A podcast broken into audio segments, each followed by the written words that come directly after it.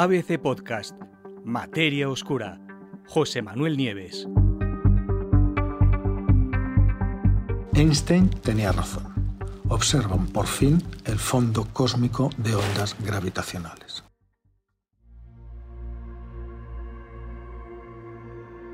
Han sido necesarios 15 años de recogida de datos y también ha hecho falta crear un laboratorio virtual casi del tamaño de nuestra galaxia, pero los científicos por fin lo han conseguido.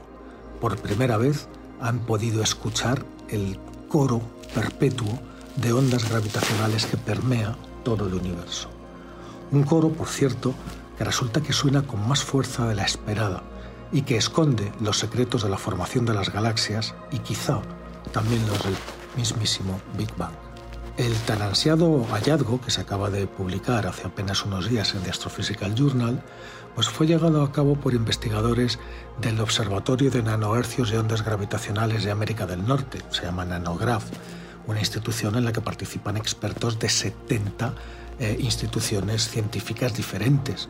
Y para conseguirlo, los científicos recurrieron al truco de utilizar púlsares, ahora os contaré, como si fueran metrónomos celestiales.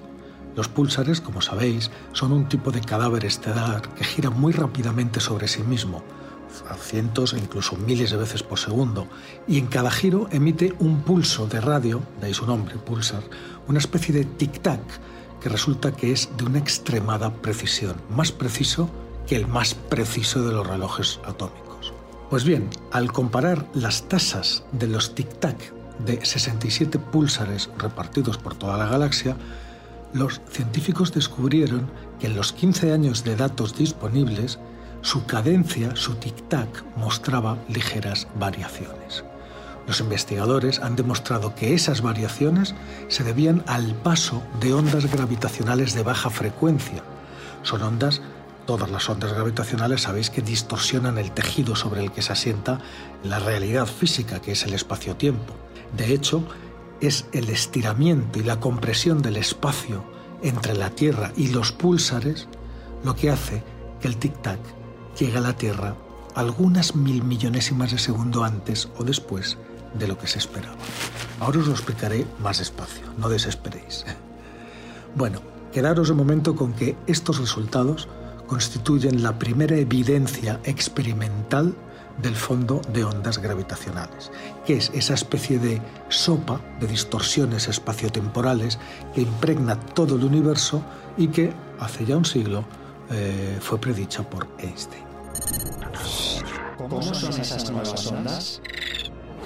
Un dato. Las ondas gravitacionales que han detectado ahora son muchísimo más potentes que las que se habían detectado hasta el momento y transportan aproximadamente un millón de veces más energía que las ondas gravitacionales que se han captado hasta ahora eh, y que corresponden a fusiones de agujeros negros o de estrellas de neutrones detectadas por los experimentos como LIGO o como Virgo. Como sabéis, y si no os lo repito, la existencia de ondas gravitacionales fue predicha por Einstein en 1916, pero no se pudieron observar por primera vez hasta el año 2015 y fue el observatorio LIGO, ¿no? Observatorio de Ondas Gravitacionales con interferómetro láser, que es LIGO. En ese año, en 2015, detectó ondas en el espacio-tiempo que pasaban a través de la Tierra. Y aunque la fuente de aquellas ondas gravitacionales fue una colisión de dos agujeros negros muy lejanos, la distorsión espacial resultante que detectó LIGO fue más pequeña que el núcleo de un átomo. Sin embargo, ahora, en comparación, el cambio aparente de tiempo en el tic-tac de los púlsares recién detectados que han medido este equipo de nanograph es de unos pocos cientos de billonésimas de segundo, pero físicamente representa una flexión del espacio-tiempo entre la Tierra y los púlsares que equivale a la longitud de un campo de fútbol. Es como si el espacio se estirara y se encogiera en las dimensiones de un campo de fútbol según va pasando la onda. Esas distorsiones, explican los investigadores, fueron causadas por esas ondas gravitacionales tan inmensas. Y son tan enormes esas ondas, por eso son tan difíciles de, de captar, que la distancia entre dos crestas es entre 2 y 10 años luz, una barbaridad, pues entre 9 y 90 billones de kilómetros. Y según los científicos es muy posible que haya la mayoría de esas ondas gravitacionales gigantescas sean producidas por parejas de agujeros negros supermasivos, no como los detectados por LIGO, que eran agujeros negros de 10, 15 veces la masa del Sol. Estamos hablando de agujeros negros supermasivos de miles de millones de veces la masa del Sol. Bueno, pues eh, hay veces que en los centros de las galaxias hay mm, dos agujeros supermasivos que se orbitan mutuamente moviéndose en espiral eh, uno alrededor del otro hasta que, hasta que colisionan los dos, ¿no? ¿Qué se supone el descubrimiento?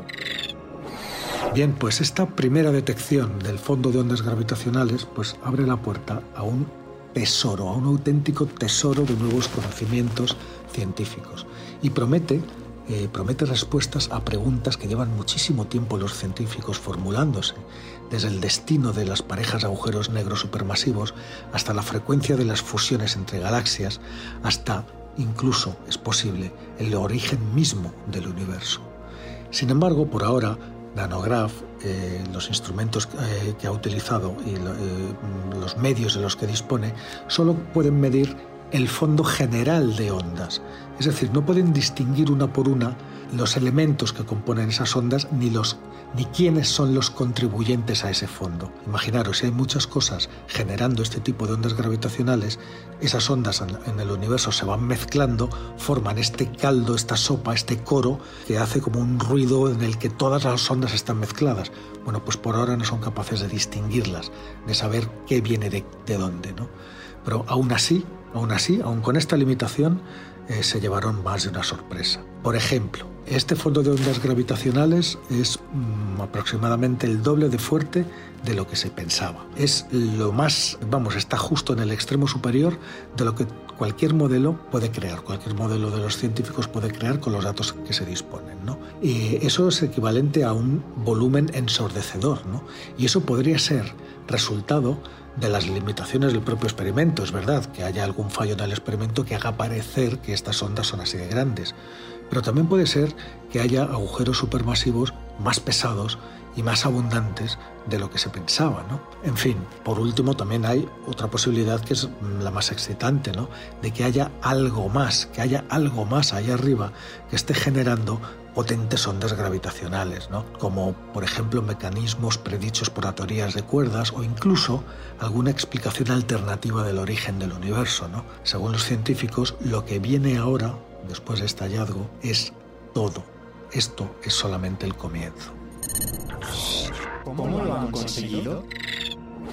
Bueno, conseguir hacer este hallazgo, como os digo, fue un desafío que llevó años y años para el equipo de Nanograph. Las ondas gravitacionales que observaron, ya os lo he estado diciendo, no son absolutamente diferentes a todo lo que habían medido previamente. Por ejemplo, a diferencia de las ondas de alta frecuencia detectadas por los instrumentos como el LIGO o como Virgo, este fondo de ondas gravitacionales se compone de ondas de frecuencia ultra baja, lo cual significa que una sola subida y bajada de una de las olas de la onda puede tardar años, incluso décadas en pasar. Y dado que las ondas gravitacionales viajan a la velocidad de la luz, eso quiere decir que la distancia entre dos crestas, como os he dicho antes, puede tener longitud de decenas de años luz. Resulta más que evidente que ningún instrumento, ningún experimento en la Tierra es capaz de detectar ondas tan colosales. Por eso, el equipo de Nanograph tuvo que mirar hacia las estrellas, a los púlsares, y hacer inventarse un detector de tamaño galáctico. Lo que hicieron fue observar muy de cerca los púlsares, que como sabéis son restos ultradensos de estrellas muy masivas que explotaron como supernovas, los púlsares son auténticos faros estelares. Sabéis que os he dicho que giran muy rápidamente y van disparando haces de ondas de radio en cada giro. ¿no? Eh, a medida que los púlsares giran, a veces cientos e incluso miles de veces por segundo, esos rayos barren el cielo como un faro y aparecen desde nuestro punto de vista en la Tierra como pulsos rítmicos perfectamente calibrados, siempre a la misma distancia uno de otro, de ondas de radio. Fijaros en, esto, ¿no? Estos pulsos llegan a, la Tierra tan sincronizados, tan con una regularidad tan perfecta que cuando la Jocelyn Bell, que fue la astrónoma que consiguió medirlos por primera vez, esto fue la primera que midió las ondas de radio de un pulsar en el año 1967, bueno, pues cuando lo hizo, los astrónomos llegaron a pensar que eran tan regulares que podían ser incluso señales de una civilización extraterrestre. Hasta ese punto son precisos. Pero claro, ¿qué ocurre? Cuando una onda gravitacional pasa entre nosotros y el pulsar, ¿qué es lo que hace? Altera la sincronización de esas ondas de radio, de esos pulsos. Es decir, desacompasa el tic-tac que siempre es regular.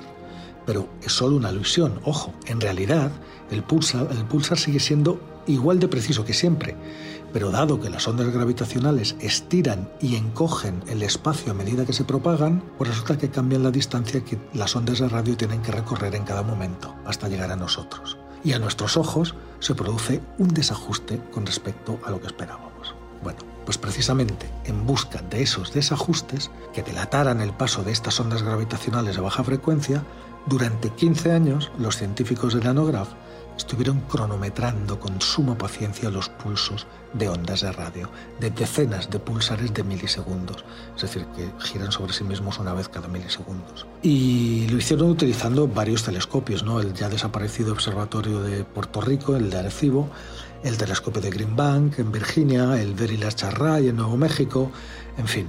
Los hallazgos, lo que acaban de, anunciar, este hallazgo del fondo de ondas gravitacionales, son el resultado del análisis de una matriz de 67 de estos pulsares. Analizaron más, pero el hallazgo es el análisis de esta matriz de 67 pulsares. ¿Se conocen todas las fuentes que producen estas ondas gravitacionales de tan baja frecuencia? Bueno, la verdad es que no, no se conoce. Fijaros que este mismo equipo ya en el año 2020, con solo 12 años de datos, pues este mismo equipo, como digo, del nanograph, empezaron a ver indicios de una señal, de una especie de zumbido adicional, general en todo el universo que afectaba al tiempo y al espacio de todos los pulsares de, de esa matriz, ¿no? de 67 pulsares. Y ahora, tres años de observaciones después, han acumulado suficientes pruebas como para anunciar el descubrimiento del fondo de ondas gravitacionales. Eh, bueno, pues ahora que ya existe evidencia de este fondo, ¿qué es lo siguiente?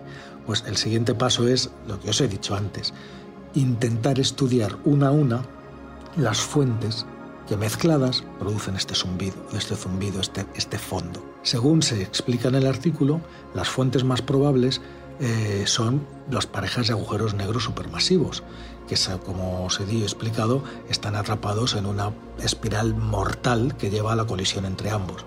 Estos agujeros negros son realmente colosales y pueden alcanzar masas de miles de millones de soles.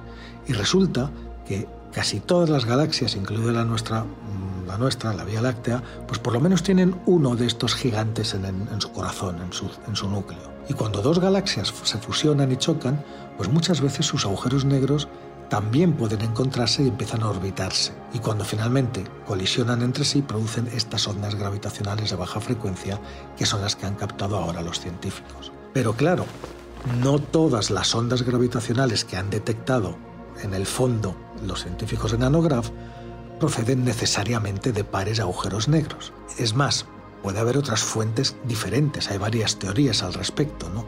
Por ejemplo, la teoría de cuerdas dice que la teoría de cuerdas dice que el, universo está compuesto de una serie de cuerdas cósmicas o branas que vibran.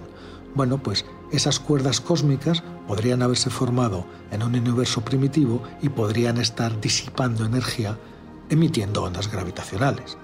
Y otra idea, otra idea, que esta idea no tiene desperdicio, pues sugiere que es posible que el universo no empiece de la nada con un Big Bang, como creemos, sino que venga de un universo anterior que ya existía antes, que colapsó sobre sí mismo y que después empezó de nuevo a expandirse hacia afuera, como en una especie de rebote.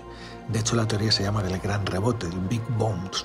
Es uno de los posibles finales y principios del universo. Y si esto fuera cierto, las ondas gravitacionales de ese evento colosal, ese gran rebote, pues estarían aún propagándose a través del espacio-tiempo y habrían sido detectadas por los científicos y podrían formar parte de ese fondo de ondas gravitacionales que acaban de detectar ahora. Bueno, por supuesto, también hay una posibilidad que no nos gusta nada, ¿no?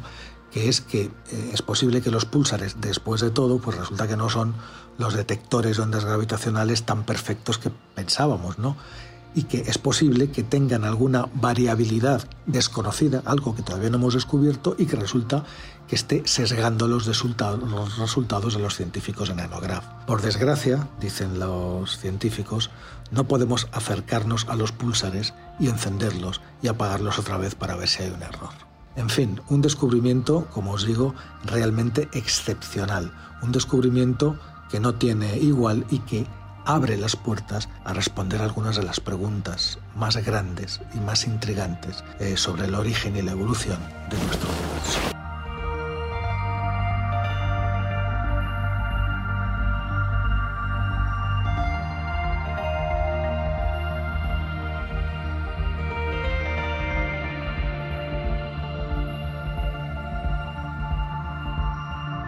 Puedes escuchar todos los episodios en abc.es, iVoox, Wanda, Spotify, Apple Podcast y Google Podcast.